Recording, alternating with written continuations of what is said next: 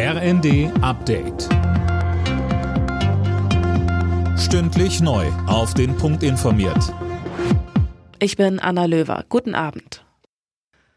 Die Welt schaut morgen gespannt nach London. Dort findet die staatliche Trauerfeier für Queen Elizabeth II. statt. Am Vormittag wird ihr Sarg zur Westminster Abbey gebracht.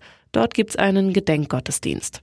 Ute Elisabeth Gabelmann von der Deutsch-Britischen Gesellschaft in Leipzig. Also ich glaube, die Sicherheitsvorkehrungen werden natürlich enorm hoch sein. Gar nicht mal so sehr, weil man vielleicht Attentate auf die königliche Familie befürchtet, sondern vielleicht eher wegen der ausländischen äh, Staatsgäste, die natürlich erwartet werden. Aber die Briten haben das wieder mit einer stoischen Ruhe genommen und der Vertreter von London Transport teilte bereits mit, sie schaffen das.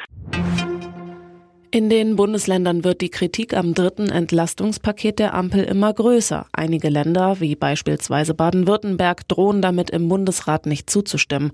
Sie werfen der Regierung vor, sich nicht mit den Ländern abgestimmt zu haben. Bayerns Ministerpräsident Markus Söder sagt. Das dritte Entlastungspaket ist zu kleinteilig, zu bürokratisch und geht zum großen Teil auf Kosten der Länder. Das wird am Ende nicht funktionieren.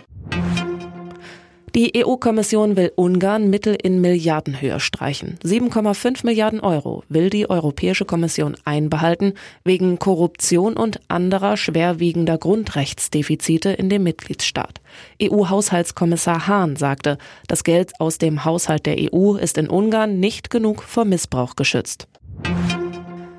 In der Fußball-Bundesliga hat Union Berlin die Tabellenführung erfolgreich verteidigt. Zu Hause gewannen die Hauptstädter verdient mit 2 zu 0 gegen den VfL Wolfsburg.